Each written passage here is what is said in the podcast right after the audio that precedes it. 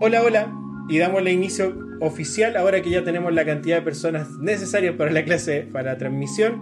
Eh, soy el profesor Nicolás Melgarejo y estamos aquí presentes con Javier Saldaña, que es estudiante de medicina de la Universidad de Chile, está en tercer año, y la idea es poder conversar sobre la carrera y todas las dudas que ustedes tengan, que nos puedan escribir a través de la pastillita que está ahí de las dudas de, de el, de Instagram, también estamos transmitiendo a través de YouTube y a través de Facebook, así que nos pueden ver por donde se les plazca y donde sea más, eh, más cómodo participar. Así que, hola Javier, ¿cómo estás? Bien, estoy, muchas gracias. Oye Javier, primero eh, cuéntanos tú, partiendo con un poco de bien atrás, como de... Em, o de lo más presente, partamos de lo más presente. ¿Cómo ha sido este año de, estudio tan raro por, el contexto de, pandemia? Bueno, ha sido raro efectivamente. Eh, es algo a lo que nadie estaba acostumbrado. Pero la verdad es que, eh, por lo menos en la, carrera, en la carrera de medicina, porque yo estoy en la Universidad de Chile, y en mi carrera lo han tomado súper bien los profesores, eh, los alumnos también, y no hemos sabido adaptar al, como las circunstancias. Entonces no hemos tenido mayores problemas en cuanto a eso, ha sido simplemente un cambio drástico en, la metodología de aprendizaje. Perfecto. ¿Y cómo, considerando, por ejemplo, se, en una carrera como medicina donde se entiende que hay ciertas instancias presenciales fundamentales que no se pueden derivar en algo online, ¿cómo, cómo lo están llevando a cabo? Como por ejemplo, no sé, laboratorio, y actividades presenciales? Buena pregunta. Eh, eso depende mucho, mucho del, año que se esté cursando y de los ramos que se estén cursando. Eh, yo afortunadamente tuve la suerte de que justo en segundo y tercer año los ramos presenciales no son tan tan como obligatorios en la formación, entonces no hemos tenido muchos problemas en nuestra generación. Eh, hay un ramo que se llama semiología, por ejemplo, que se trata sobre el trato con el paciente. Y en eso la universidad se ha conseguido los medios, por ejemplo, de tener actores que hacen de paciente y tener juntas con ellos eh, a través de Zoom, por ejemplo. Y ahí nos hemos ido formando como podemos. Pero, por ejemplo, en años más superiores, sexto, séptimo, eh, ellos tienen internado. Entonces, claro, le dan la posibilidad de, hacer actividades presenciales de, todas formas. Entonces, eso en resumen, cuando las actividades han sido presenciales sin, ninguna otra posibilidad, se ha hecho así con todas las medidas de seguridad correspondientes.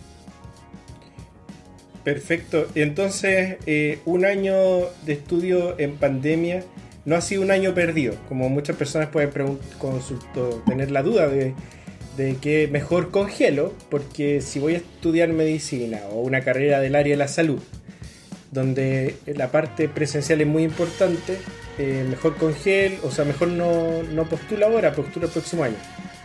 ¿Tú dirías que están preparadas para, para poder dar el eh, directo? Si las universidades están preparadas. Sí, o en tu, en tu experiencia como si te tocara a ti, por ejemplo, estar postulando ahora medicina, ¿lo, ¿lo harías o esperarías un año? La verdad es que sí, lo haría. Hay que tener en consideración que una carrera como medicina es muy... Claro, uno entiende medicina como por algo práctico, pero en realidad aún en su formación médica en la universidad, el 80% está en solamente el peso como intelectual, como de cosas que hay que aprender, más que de cosas que hay que hacer, porque es mucho conocimiento el que hay que adquirir y por eso realmente este año se ha hecho no tan complicado, sino que distinto solamente, porque hay que seguir aprendiendo los ramos, las cosas más teóricas y las cosas prácticas eh, que son necesarias se han hecho de todas formas. Entonces, claro, mi consejo a alguien que estaría pensando en postular ahora es que efectivamente no, no se va a perder el año, no, no va a ser un peor médico por formarse en pandemia, no, no, Y por lo menos en mi, en mi universidad las actividades importantes se, o se han hecho o se van a recuperar. Ya, están, ya está todo eso planificado. Y asumo también que en otras universidades también es de la misma forma. Super. Hay una, una pregunta de It's eh, Lecaros, It's Lecaros, eh, que pregunta, ¿cómo sabes que esta carrera es lo tuyo? ¿Cómo sé? Ya. Eh, yo antes de entrar a la universidad, desde muy pequeño de hecho, siempre supe que quería estudiar medicina. Fue como un bichito que tenía ahí adentro que siempre lo quise. Eh, y en el momento en que entré y empecé a estudiar, efectivamente me di cuenta que me gustaba. Pero no, no todo me gustaba, por ejemplo, los horarios que tenía que tener, las costumbres que de repente tenía que agarrar para, para por ejemplo, en época de certámenes, claro, vida de, universidad en, en, ocasiones. Pero uno con el paso del tiempo se, se, va dando cuenta de que vale la pena. los ramos que uno ve, lo que experiencia en la universidad, todo es muy bonito. Genial. Eh, y los profesores también son, eh, se preocupan del aprendizaje de uno, entonces yo ahí me voy dando cuenta de que efectivamente me hicieron lo que quería y es actualmente lo que me gusta. Súper. Hay otra pregunta que dice Isabel, es la primera persona que hizo una pregunta que dice, ¿es muy difícil mantenerse dentro de la carrera? Pues parecer obvio, pero quiero tu respuesta. Ya. Si es difícil mantenerse en la carrera, no, no, no es difícil. la dificultad está en otra parte. Eh, entrar a la vida universitaria en medicina es un cambio drástico en tanto como en habilidades como en hábitos. Entonces, cuando uno tiene los hábitos de estudiar, cuando uno tiene el hábito de, por ejemplo, preocuparse de sus clases, tiene el hábito de, tener buenos horarios de sueño, de tener una buena alimentación, eh, una vez que uno tiene todo eso bien, bien fundamentado en la base de su vida, la, la carrera se empieza a sacar sola. Eh, no, no, es, no es muy difícil. Lo, entonces yo diría que, claro, lo difícil está en acostumbrarse a eso. A acostarse temprano, a dormir bien, a, alimentarse bien, a preocuparse, a estudiar, a tener el hábito de estudio. Y si tuviera que dar un consejo sería que formen el, el hábito de estudio lo antes posible. Porque una vez que entran a la universidad eh, no, lo, no lo esperan empiezan al tiro bien fuerte, apretan el, acelerador y de ahí uno tiene que, que aperrarse nomás. Oye, qué, buen consejo, nunca lo había escuchado. Como al contrario, siempre se escucha como de, no, mira, medicina y todo esto son cosas que destruyen tu vida y que te terminan convirtiendo en un zombie. Bueno, yo he visto que tú estudias arte y todo, pero eh, aún así tú planteas algo más allá que de hay que hacerse el hábito y los espacios para poder lograr esa exigencia. Me imagino que todos los que hemos estado en la vida universitaria pasamos por el desvelo, por eh, noches a veces sin dormir, por hacer trabajo muy exigente, pero es parte de la vida universitaria, ¿no? ¿O tú crees que eso debería cambiar? Eh, sí, mira, ese es un muy buen punto el que tú haces. Eh, yo en mi experiencia muchas veces eh, por ejemplo, en época de, pruebas finales, de certamen, exámenes, etcétera, eh, muchas veces pasé días enteros sin dormir en los que estudiaba y estudiaba y a veces debía trabajos y tenía que hacer una prueba y tenía que elegir a cuál de las dos me iba a sacar una buena nota. Pero mirando atrás, en esos momentos, eh, yo sé que si lo hubiera hecho de mejor manera, todo eso no hubiera sido necesario. No, el desvelo no era necesario, el preocuparse tanto no era necesario. ¿Por qué? porque yo, pude haber organizado mejor mis tiempos. Entonces, claro, la dificultad está en eso, en organizar bien tus tiempos y claro, los ramos que, a uno le pasan, las, las materias que se tiene que aprender son bastante difíciles, pero no lo suficientes como para que sean imposibles de, aprender. Cualquier persona se las puede aprender. Eh, en medicina es, importante tener una, una, educación integral en, todos los, en todas las materias por lo que en la universidad siempre le enseñan desde lo más básico. Siempre de lo más básico a, más arriba. Entonces uno siempre puede agarrarle el vuelo al, al, estudio y aprender. Y nunca hay algo que se va a hacer imposible de aprender. Entonces es, es eso, claro. Sí, efectivamente muchas veces va a suceder que uno se va a desvelar, que le va a ir mal en alguna prueba. Pero eso es siempre por un, algún error que yo cometí o algo que yo hice mal está todo en los, en los hábitos, diría yo. Súper. Eh, vamos a ver si seguimos en vivo, me, confirman, porque no sé si ahí me apareció un error mientras estaba haciendo la transmisión y, y no sé si, está, si seguíamos en vivo. Así que si alguien me confirma que estamos en vivo sería genial. Eh, Marcelo pregunta, ya, seguimos en vivo. Este año por pandemia dicen que van a postular menos personas. ¿Tú crees que sea más fácil entrar? O sea, que van a haber menos personas postulando a la, a la carrera y por lo tanto sería más fácil entrar a medicina. ¿Crees que va a pasar ese fenómeno? Tendría sentido... claramente no sé, pero eh, tendría sentido efectivamente porque al, haber menos postulantes, eh, claro, en menos la competencia sería más fácil entrar. Pero yo también tendría en consideración que en carreras como medicina, al menos yo el estereotipo de estudiante de medicina que tengo es de esa persona que quiere entrar y que se esfuerza por estudiar. Así no sé si realmente se esperaría años para, para, para entrar a la carrera. Yo diría que si, si les tinca estudiar y no tienen problemas con hacerlo este mismo año, no, no tengan miedo. No, no, no es entrar a otro universo, es, es una nueva experiencia. Sí, me gustaría saber cuántos de los que están viendo hoy día la transmisión eh, están como seriamente eh, pensando en entrar a una, carrera del área de la salud o, directamente a, medicina. Eh, y me gustaría preguntarte, Javi, si qué es lo más entretenido que te ha tocado hacer hasta ahora en tus tres años de, universidad. Muy buena pregunta. lo bonito que tiene medicina es que todo es entretenido. hay muchas cosas nuevas, eh, hay harta historias que contar por ejemplo, eh, uno de los primeros ramos que a uno le pasan es anatomía. Y claro, cada universidad y cada facultad tiene sus propios recursos, pero por ejemplo en la Universidad de Chile, una de las cosas que todos encuentran más entretenido eh, son los pabellones de anatomía, en los que hay, hay cuerpos conservados que uno puede ir a, estudiar, a tocar.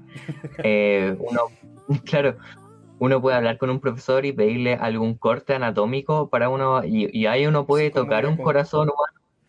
Como ir a comprar cecina y decir que era un corte. Claro, sí, quiero un corte de brazo. no, pero uno ahí. Es que uno sabe, por ejemplo, que ya las personas que fuman eh, se le atrofian los pulmones, digamos. Pero uno ahí va y puede ver con sus propios ojos y tocar cómo es la textura de un pulmón fumador, cómo se ve negro, podrido por dentro, en comparación a un pulmón sano. Y uno ve también, por ejemplo, los hígados con cirrosis, que, que son más duros, más amarillentos, cosas así. Uno puede tocar lo que quiera. Y ahí los profesores le van enseñando de anatomía y uno puede practicar con, con sus propias manos, viviéndolo. En otros ramos, por ejemplo, más como, como eh, biología celular, bioquímica, uno puede ir a laboratorios y, hacer experimentos efectivamente en grupo, en solitario, con la ayuda de algún profesor. Por ejemplo, hoy en día, en este contexto que está tan de moda el PCR, una de las primeras cosas que hacemos al entrar al, ramo de biología celular es, es hacer PCR nosotros mismos, por nuestras manos. No se alcanzó a escuchar. Ustedes hacen. Ustedes hacen PCR. Eh, sí, en, el ramo de biología celular, una de las primeras cosas que hacemos es eh, PCR, entre otros experimentos, claro. Ah, como la técnica, ¿cierto? De, de PCR. Sí, sí, es que el PCR es una técnica para eh, como activar una proteína que se llama polimerasa y hacer que prolifere algún, algún organismo, por ejemplo. Eh, claro, ese test se usa hoy en día para ver si es que las personas tienen COVID, pero el PCR tiene muchas otras utilidades. Mm, genial. Genial, genial. Y a, nivel como lo más desafiante que te ha tocado hasta ahora, como lo que has encontrado más difícil dentro de todo. Más difícil. Eh, podría ser, por ejemplo, eh, algunas cosas como metodologías muy nuevas que se implementan en la universidad, por ejemplo, el estudio científico, que es como eh, es como la investigación que uno hace por internet, pero no buscando en Wikipedia, sino que buscando papers de verdad con y citar científicos y, y buscar estudios y eso, por ejemplo, a uno le piden hacer un trabajo y uno tiene, no sé, de, cinco páginas el trabajo, así cortito, pero tiene que tener 50 referencias. Entonces ahí uno, ya siendo nuevo a ese, a ese mundo como del, de la ciencia de verdad, no, no hablando de ciencia sin conocerla, sino que uno haciendo la ciencia. Eso es una experiencia muy nueva y una de las cosas más difíciles que, que se presentan dentro de la carrera de medicina. Súper. Oye, una pregunta eh, que no la han hecho todavía, pero ¿cómo estás financiando una carrera tan cara como medicina? Eh, ¿Eres millonario? Yo no, no, soy millonario. Sí. Eh, yo tuve la suerte de que salí elegido para la, la gratuidad yo tenía para entrar con, la beca de excelencia académica que me cubre una parte del arancel. Entonces ahí me salía más barato. Pero como salí seleccionado para la gratuidad, eh, pude entrar a estudiar sin esa otra beca. Claro, la cancelaron, pero, pero así funciona. Ah, súper. Entonces te habían asignado la beca excelencia académica y luego la gratuidad, como tiene una mayor cobertura, eh, como reemplaza esa y queda el, cupo para la beca de excelencia académica para otra persona. Y en puntaje, ¿cómo te fue la prueba? ¿Cómo fue ese proceso? Que es algo que están viviendo ahora las personas que nos están viendo. Eh, ¿Cómo te fue la prueba? ¿Y, en qué lugar llegaste? Eh, ¿Crees tú? ¿En qué lugar entraste en la carrera? ¿Y cómo... Bueno, vamos hasta por ahí. Vamos primero a esa primera parte. ¿Cómo te fue la prueba? ¿Cómo te preparaste? No es necesario hacer publicidad a Ticlas, pero ¿cómo te preparaste? Y luego, eh, eh, ¿en qué lugar llegaste a la carrera? Como que uno sabe en qué posición llega. Cuando te, por lo menos cuando yo entré a la U te decían tu número, como tú entraste número 60 de 60. no, Mira, realmente no sé en qué posición habría quedado. Por mi puntaje yo estimo que como por la mitad, no sé. Pero bueno, eh, yo me preparé para la PSU, que en ese tiempo, en, en mi época, se llamaba PSU. Eh, me preparé durante la enseñanza media sobre todo en tercero y cuarto. Primero y segundo no le di mucha importancia como que viví mi vida. Y en tercero y cuarto eh, lo que hice fue principalmente tomar hábitos de estudio. No estudiaba mucho, no estudiaba muy, muy fuerte, digamos, eh, pero tomé el hábito del estudio. Y solamente en esos dos años estudiando un poquito cada semana se logró mucho. No, no, no, fue, no fue muy terrible, no tuve que hacer sacrificio, era un proceso que fue paulatino, de a, poco a poco, y ahí se fue construyendo el puntaje. Al momento de dar la PCU, me fue bien, no me fue tan bien como yo esperaba. Yo pensé que me iba a ver excelente por como, por no sé, por lo que yo sentía que sabía. Eh, me, en la PSU saqué cerca de 800 puntos en las tres pruebas. Irónicamente, a mí yo necesitaba un buen puntaje en, en biología y en matemática, porque en ese tiempo, la, no sé si ahora, la postulación a la Universidad de Chile en medicina pedía la misma cantidad tanto en biología como en matemática, 25% creo, cada una.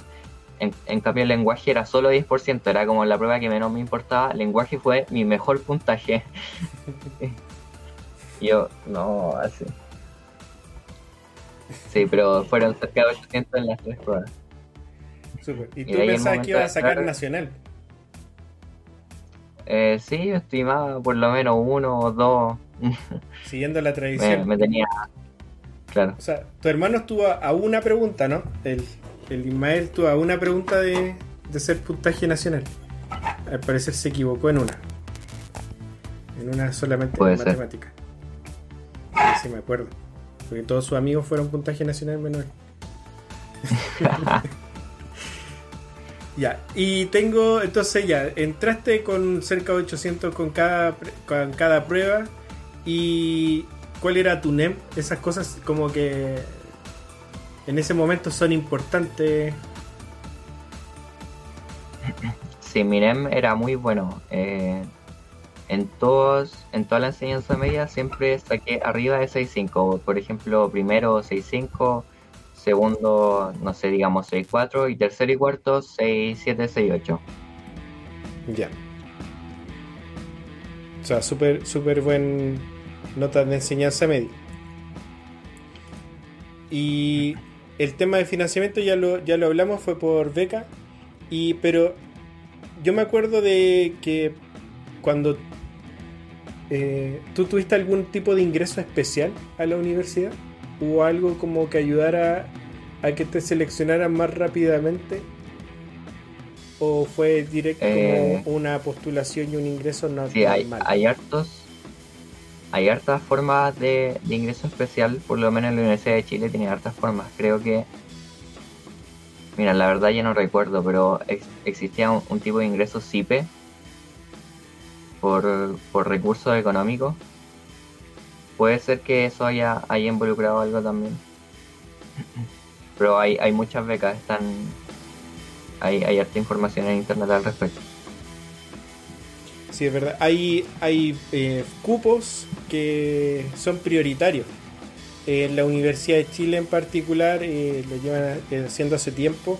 Entonces puede ser de que a ti no te alcance exactamente el puntaje para entrar por el camino normal.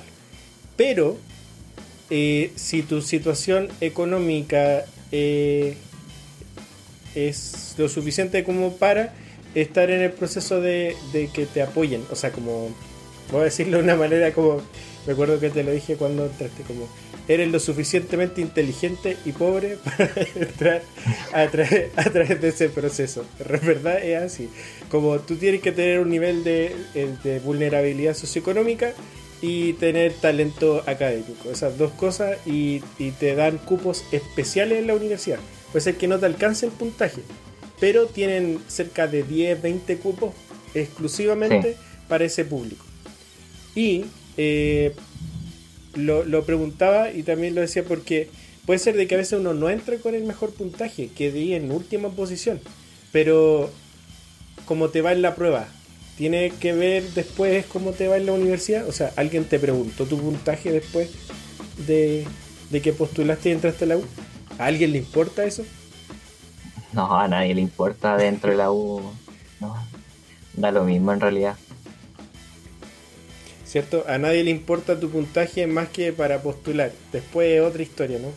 Eh, Camilo Maverick pregunta, hola, ¿qué tal? Tengo una duda. ¿La carga académica presencial o clases sincrónicas. ¿Es mucha?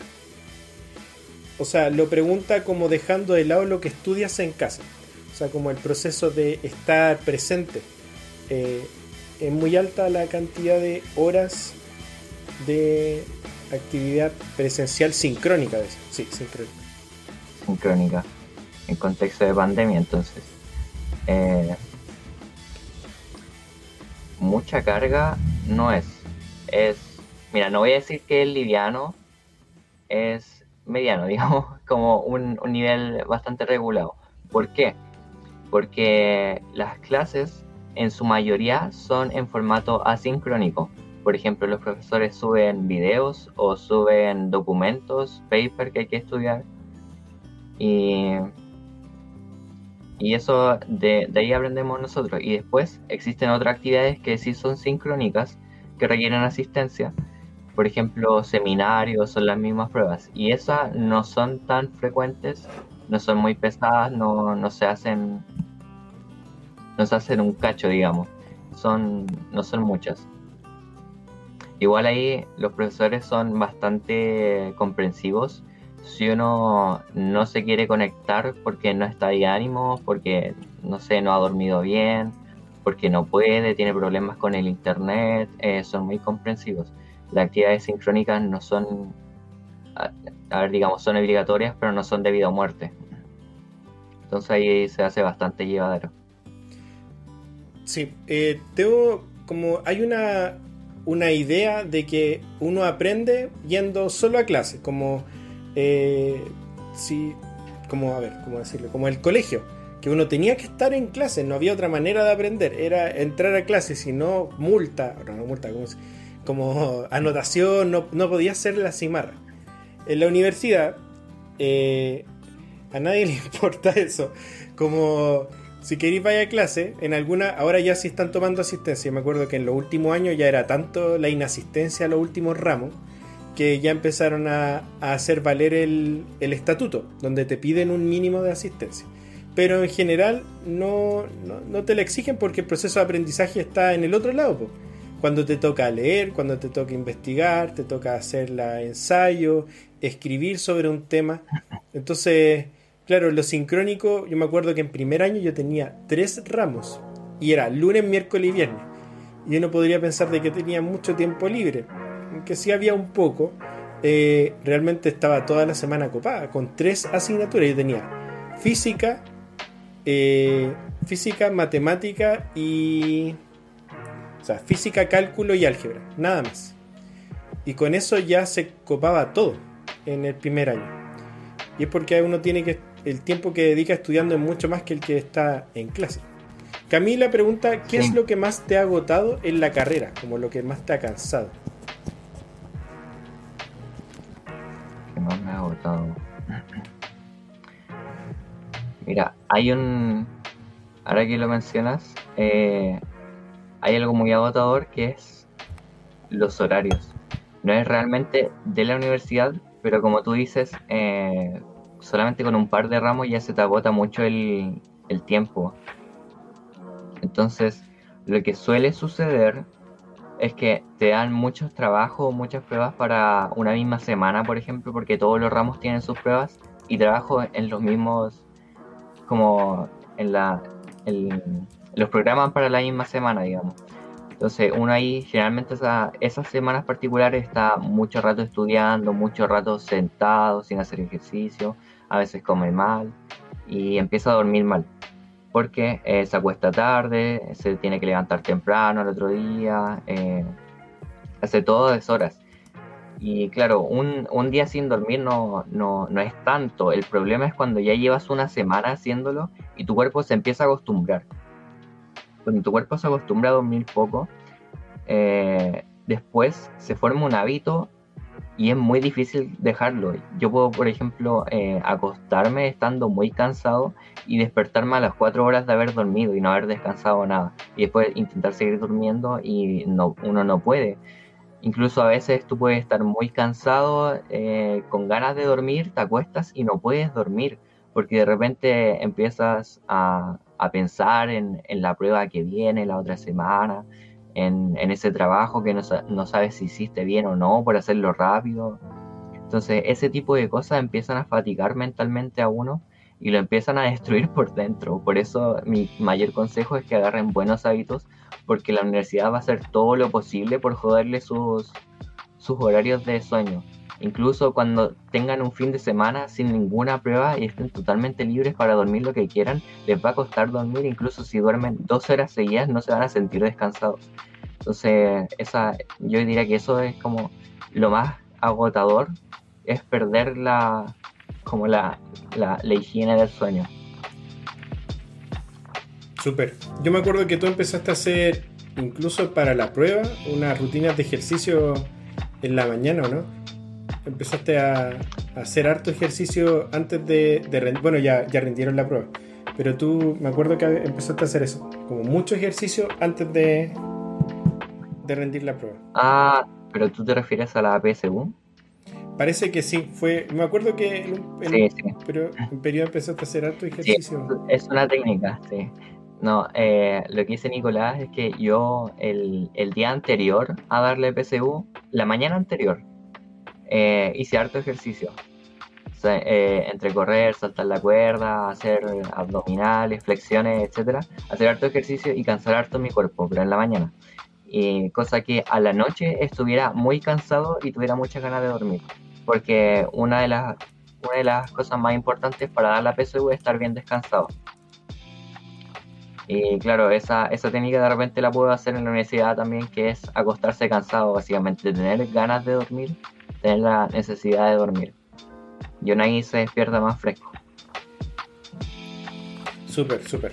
Ahí eh, la cuenta Ciencia Resumida no está haciendo como algún apoyo sobre información sobre el ingreso adicional. Lo dejé eh, pineado, lo dejé, eh, fijé el comentario que dice que son como la cantidad más o menos de cupos que hay ahora de ingreso especial. Deben revisar porque las ponderaciones de ingreso cambiaron debido a que la prueba tiene un peso menor, o sea, se les dio la posibilidad a las universidades de darle un peso menor a la prueba y darle más peso al ranking y las notas. Pero no todas lo hacen así.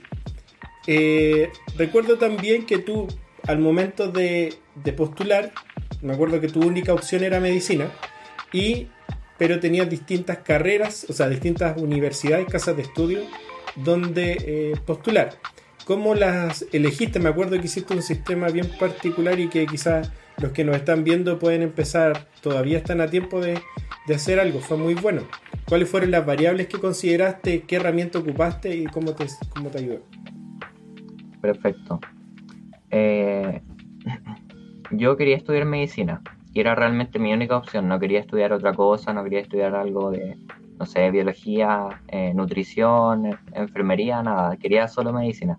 Entonces, eso me, simplificó todas las cosas. Empecé a buscar qué carreras tenían, o sea, qué universidades tenían la carrera de medicina.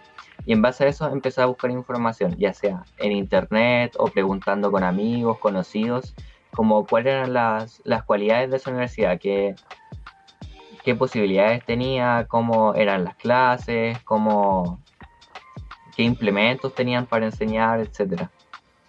Eh, después de eso empecé a considerar cuáles eran las ponderaciones de cada una, como cuánto porcentaje pedían de matemática, de lenguaje, también qué enfoque tenían en cuanto a, por ejemplo, si eran una medicina más tirada a lo biológico, una medicina más tirada a lo humanista, eh, y eso era, así fue como fui definiendo qué universidades me tincaban más, ¿se entiende? Una vez que encontraba esas universidades que tenían todo lo que yo quería, las anoté en un Excel. Y en ese Excel fui anotando también, por ejemplo, el puntaje esperado que yo tenía para ingresar a esa universidad. Tenía que anotar eh, cuánto costaba el, arancel de cada universidad, cuánto era el tiempo de traslado desde mi casa hasta esa universidad, eh, qué otros factores. Claro, eh, qué becas tenían, sí, qué becas tenían de, de becas internas y becas externas de ingreso. Y en base a todos esos datos los fui ordenando por prioridad en ese Excel. Entonces finalmente terminé con la Universidad de Chile como primera prioridad y creo que la Universidad de Santiago de Chile, la USACH, en segunda y así hacia abajo, dependiendo de si es que tenían cosas que me gustaran, eh, si es que me quedaba muy lejos el, la institución física, em, eh, si tenía beca externa. Entonces, claro, eh, dentro de mis intereses la Universidad de Chile fue la, fue la que más me gustaba, así que esa fue la que postulé en primer lugar y, afortunadamente quedé. me acuerdo que también tenía a la Finis dentro de las opciones y a la Diego Portal. Eso es lo que recuerdo tú dices que no todas las medicinas o las, las escuelas de medicina son iguales, como que tienen ciertos matices. Eh, ¿qué, sabes tú sobre esos matices? ¿Y, cuál es la característica que más te gusta de la Universidad de Chile, ahora que ya estás dentro? Como versus lo que percibías desde afuera. Claro, para contextualizar, la medicina no es una sola. La medicina se puede, eh, la medicina es un, es un campo del conocimiento muy, muy amplio, tan grande que una sola persona no puede aprender toda la medicina, por eso existen especialidades dentro de los médicos. Entonces, claro, a la medicina se le puede dar mucho enfoque y de eso depende la formación que quiera entregar cada universidad. Por ejemplo, hay universidades que dan una medicina más biológica, como de farmacología, de interacciones químicas, de cosas que suceden dentro de un órgano. Eh, hay, hay otro tipo de medicina que es más humanista, por ejemplo, del trato con el paciente, de ver cuál, cuáles son los tratos familiares, las preocupaciones psicológicas de una persona, etcétera. ¿Se entiende la idea? Sí. Eh, a una, medicina se le puede dar distintos enfoques y entregar distintas herramientas para lograr ese enfoque. Entonces, eh, a mí me interesaba bastante la, Universidad de Chile, principalmente porque le daba un enfoque bastante humanista a la medicina. En el sentido de que eh, uno puede comprender la medicina desde su contexto histórico, su contexto cultural y cómo eso afecta a cada persona uno podría entender que, no sé, pues, a lo mejor no, tiene mucho que ver con, con fármacos, no tiene mucho que ver con anatomía, pero en el fondo la aplicación de la medicina se da a través del contacto con el paciente. Entonces eso fue algo que a mí siempre me llamó la atención y ya estando dentro de la universidad me pareció que era incluso mejor de lo que esperaba. En la Universidad de Chile se le da un enfoque humanista en el sentido de que es fundamental el trato con el paciente, es fundamental eh, tratar al paciente de manera integral, no darle, por ejemplo, supongamos eh, que el problema tiene, o sea, el paciente tiene problemas de, adicción. Claro, uno le podría dar fármacos para evitar eso, uno le podría mandar a terapia, etcétera pero por ejemplo, un enfoque más humanista sería hablar con esa persona, entender qué siente en su corazón, en su cabeza, y por ejemplo, darse cuenta de que a lo mejor su adicción no es un problema fisiológico, sino que, no sé, tiene problemas con la pareja, con el hijo, eh, tiene problemas familiares, eh, le va mal en el trabajo. Entonces, ese tipo de cosas, yo puedo, yo puedo darle todos los medicamentos que quiera, pero la causa del problema no es algo biológico. La causa del problema es algo que vive esa persona, que siente en, su experiencia de día a día. Y la Universidad de Chile nos enseña cómo lidiar con eso y cómo tratar con el paciente y cómo llegar más profundo a, a ese tipo de situaciones. Y eso es una de las cosas que más me gustó. Genial, genial.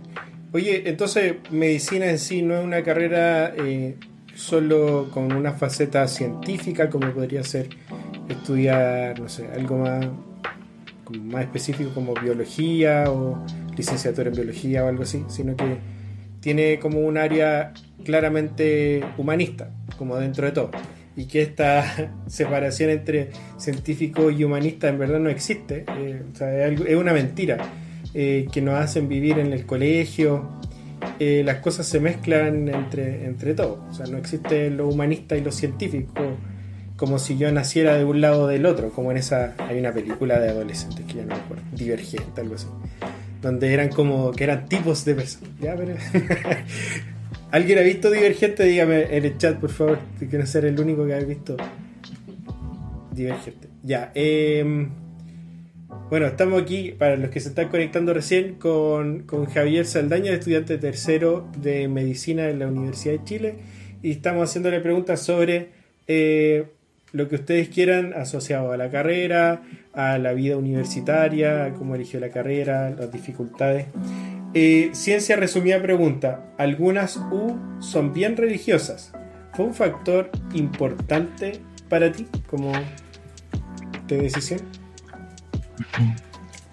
Eh, sí. eh, con, con algunas sub, no, no es por dar nombres, la verdad no quiero, no quiero tirar nadie al agua, pero por ejemplo, la, Universidad Católica, la Universidad Católica, eh, en mi experiencia, según mis prioridades, lo que yo quería lograr con medicina, eh, hicieron que yo nunca considerara a la Universidad Católica como una opción dentro de, claro, de mis opciones, no, no, estoy tirando al agua a la universidad entera. Eh, por, precisamente porque por temas religiosos hay eh, en esa universidad eh, no se pasan algunos ramos o contenidos de algunos ramos en particular. Mm. Eh, cosas como temas de control de la natalidad, por ejemplo. no sé, pues, ah, temas de aborto, cosas así que en, en, mi formación yo quería yo quería tener esa, esas partes de, de, conocimiento dentro de mi formación entonces realmente no, me interesaba esa universidad dentro de otra. Súper, súper buen punto ese, de, de aparte muy contingente, estamos hablando de eutanasia eh, o de muerte asistida. Eh, recién en Chile eh, que se legalice, que se normalice, sea, normalice desde el punto de vista de, que hay una norma que la regula. Y, es, importante tener en cuenta eso, o sea, cuáles son... Me parece que hay que estar de alguna manera, eh, tener un, feeling con la parte valórica de la universidad. De, aunque es, muy raro que, no sé, a mi parecer como que haya médicos que no pasen por ciertas áreas, como puede ser el tema de, de control de la natalidad o aborto, como eh, entendiendo al parecer de que está esta objeción de conciencia eh, que, pueden ejercer los médicos. Legalmente no estoy seguro si, si ya, ya la pueden hacer, pero este tema de objeción de conciencia que era de los profesionales y algunos diputados pensaban que también podía pasar a las clínicas, como que la clínica tiene conciencia puede objetarse de, de practicar estas intervenciones médicas como, como el aborto en tres causales. Eh, en tu caso entonces fue muy importante eh, tener algo como algún vínculo con la Chile. La Chile entonces es un mundo libertino, es un mundo de, de fiesta y rock and roll, como es la vida universitaria. O, o en verdad lo que muestra Homero Simpson no es verdad. no, mira, si algo, algo bonito tiene la vida universitaria es que tú eliges cómo es. En ningún momento se te impone, los, ni los profesores te dicen cómo tienes que vivirlo, ni tus compañeros te dicen cómo tienes que vivirlo. En la universidad hay tantas posibilidades que uno puede elegir qué hacer. Dentro, por ejemplo, existen talleres, existen cursos de formación que uno puede tomar, eh, hay gimnasio, hay áreas verdes, hay aire libre, hay aires cerrados, eh, hay laboratorio. Uno se puede hacer ayudante de profesores, por ejemplo, y estar en el laboratorio con ellos, o uno puede estar en el gimnasio corriendo, levantando pesas, o uno puede llevar su guitarra eh, al, pasto y, tocar con amigos. Uno puede ir a carrete, a tomar, a, a hacer fiestas, todo. Hay de todo y uno puede elegir lo que hace en cualquier momento. Nadie te controla, nadie te, está vigilando. Tú eliges tus amigos. Y, son muchos, muchos en, en una en, en, una generación. Por ejemplo, en mi generación éramos más de 200 personas. Entonces, claro, habían hartas personas que tenían los mismos intereses que yo. Entonces uno ahí, va conociendo gente y si uno tiene interés en, por ejemplo, fiestas, en conocer gente, en pasarlo bien. Hay muchas instancias para eso. El, consejo de alumnos prepara muchas de, esa, de esas organizaciones, ya, ya sea de manera controlada, segura, o, yendo al lote como uno quiera. Está la posibilidad de hacer todo, todo, todo, todo. Entonces, la, vida universitaria, entre comillas, se la elige uno. Súper, eso es, eso es verdad y, y de verdad y una amplia, sobre todo en la Chile, eh, una, un amplio como espectro de actividades en las que uno puede participar. Desde religiosas, si es que tú quieres seguir participando en actividades religiosas, Eh, están los grupos, los grupos universitarios bíblicos, algo así se llaman. Y otros más, eh, de no solo católicos, existe de todo, de verdad de todo. Solo tienes que buscar eh, dónde están los, los afiches en la muralla y guiarte y preguntar. Hay de todo para todos. y también, por supuesto, participar en política dentro de la universidad o desde la universidad hacia afuera. O sea, hay, hay de todo. Hay una pregunta de eh, Tonka. Tonka Tomisic dice: Al momento de elegir la carrera, ¿sabías cómo es el trabajo completo de un médico? O sea, ¿tenía alguna experiencia eso? ¿O lo fuiste descubriendo estando dentro de la carrera? O sea, ¿habías tenido una experiencia previa a lo que era, aparte de que alguien te atendiera como médico? Pero, dale. Eh, no, eso es algo que se puede descubrir con... O sea, uno puede entender como los principios de, eso investigando simplemente como qué áreas eh, puede cubrir un médico, qué especialidades puede tomar, qué, a qué se dedica. Entonces, claro, todos conocemos al médico de Vox que a uno lo atiende durante 15 minutos y se tiene que ir. También conocemos al médico que hace cirugías, pero claro, eh, no son los únicos y en eso no consiste todo el rol de, medicina. Entonces eso uno lo puede investigar y ir conociendo. Eso fui, fue lo que yo hice. Entonces ya sabía más o menos eh, cómo es el ámbito laboral de un médico. Pero una cosa muy, muy importante es que dentro de la universidad hay ramos que se dedican a eso, a enseñarte a qué se dedica un médico. Por ejemplo, yo tuve una, yo tuve un ramo que se llamaba Introducción a la Profesión Médica y ahí a nosotros eh, nos llevaban a hospitales eh, y ahí nosotros podíamos ver y trabajar junto a un médico, así como siendo su ayudante, y ver qué hacían, tanto como con el paciente como de forma administrativa, eh, cuáles eran sus, sus ocupaciones. Íbamos a un hospital, por ejemplo, a la sección de urgencia, y ahí veíamos un mundo totalmente distinto íbamos a la sección administrativa, otro mundo totalmente distinto. Entonces, nosotros podemos ver y experimentar cómo es realmente trabajar siendo médico y nos damos cuenta que no, es solamente recetar paracetamol. Entonces, claro, si, si uno no, tiene, a lo que voy es que si uno no tiene muy claro a qué se va a dedicar siendo médico, cuál va a ser su, su trabajo, eh, dentro de la universidad uno le enseñan bastante temprano cuál, qué, es lo que va a suceder. Incluso hay otro ramo, por ejemplo, que era Introducción a la Salud Pública, que se trataba de enseñarnos cómo funciona el sistema de salud en Chile. Como que cuando una persona va a pagar al va, va a pagar su, su, su, consulta médica, ¿qué es lo que está pagando? ¿A dónde va ese dinero? ¿Por qué se necesita ese dinero? en dónde hace falta más dinero, quién controla las decisiones que toma el, cierta municipalidad, por ejemplo, cómo llegamos a tener un box, etcétera. Todo ese tipo de cosas las enseñan ahí y tanto de forma administrativa como práctica. Entonces eso es bastante bonito si uno tiene dudas de cómo funciona dentro de la universidad, le enseñan todo.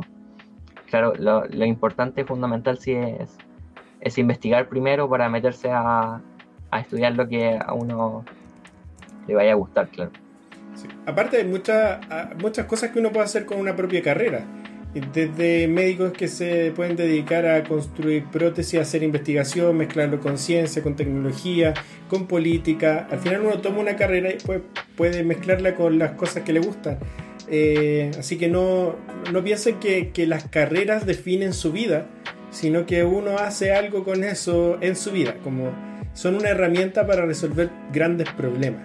Eh, parece que lo más es súper claro para muchos qué es lo que podría, cómo podría aportar un médico, como sí, es un problema social muy grande en la salud, pero el acceso a la salud, cómo puede aportar un médico, puede aportar una persona que estudia leyes, un profesor, una profesora, eh, un ingeniero, una ingeniera, en resolver el mismo problema.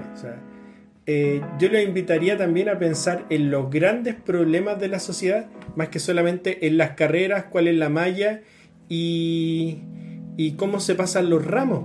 Porque, pucha, lo que me doy cuenta, no, no quiero ser pesado, pero aquí lo tengo anotado. Que a veces puede ser de que estar pensando en elegir solamente la carrera sea algo como del montón. sea, no los quiero que se sientan mal, pero es como, ya, ¿cómo elegir carrera? Y empezamos a pensar cosas como muy genéricas. Y son como del montón, como pasar el ramo y aprender el ramo porque hay que pasarlo, pero no pensar en cómo eso me puede aportar para resolver problemas en el futuro. Y, y en vez de entonces, como yo me estoy cuestionando para qué estamos estudiando, entonces, ¿para qué estamos aprendiendo? ¿Para pasar el ramo? ¿Para entrar a la carrera? ¿Y después qué? Si al final el proceso de aprendizaje eh, es lo que nos va formando como profesionales para resolver problemas. Yo soy profesor, estudié pedagogía, pero lo que hago es mucho más complejo o mucho más diferente que participar en, en, lo tradicional, que es un colegio haciendo clases. El Javi, que está estudiando medicina, puede ser que en el futuro tú puedas elegir otra cosa y mezclar tu gusto por la tecnología, con la música, con la medicina al mismo tiempo. Entonces, mi invitación, como dice Paulino, ahí mi prima, hola Pauli, a, ocupar las carreras como herramienta. Nos quedan dos minutos, nos va a cortar Instagram en cualquier momento porque es una hora y llevamos 55 minutos, o sea, nos quedan como 30 segundos. Así que Javi, te quiero dar las gracias y te doy el espacio para que te puedas despedir ahí y, puedas participar en otra oportunidad también. Ya. muchas gracias por estar aquí con nosotros y, de verdad, si que quieren entrar a medicina, eh, investiguen harto, vean si que les gusta, vean la malla de la, de la universidad que, que, quieren entrar y no solo la malla, sino de qué se tratan los ramos, porque muchas veces dos ramos distintos pueden tener el mismo nombre y tratarse de cosas diferentes, tener distintos enfoques. Y no tengan miedo, si, si les interesa medicina, entren no es difícil una vez que uno toma buenos hábitos. Uno le pueden contar muchas historias, pero si ustedes saben estudiar, saben dormir bien, les va a ir súper bien. Eso. Muchas gracias. Bueno, muchas gracias y nos vemos en una próxima oportunidad. Gracias por estar en el live. Chao, chao. La clase ha llegado a su fin. Muchas gracias por educarte, llegar a esta parte de la clase si te gustó, haznos saber a través de los comentarios. Síguenos en redes sociales como arroba ticlascom. Comparte este capítulo con todos tus amigos y amigas que les va a ser de utilidad esta temática. Nos vemos en una próxima clase y que tengas un feliz aprendizaje.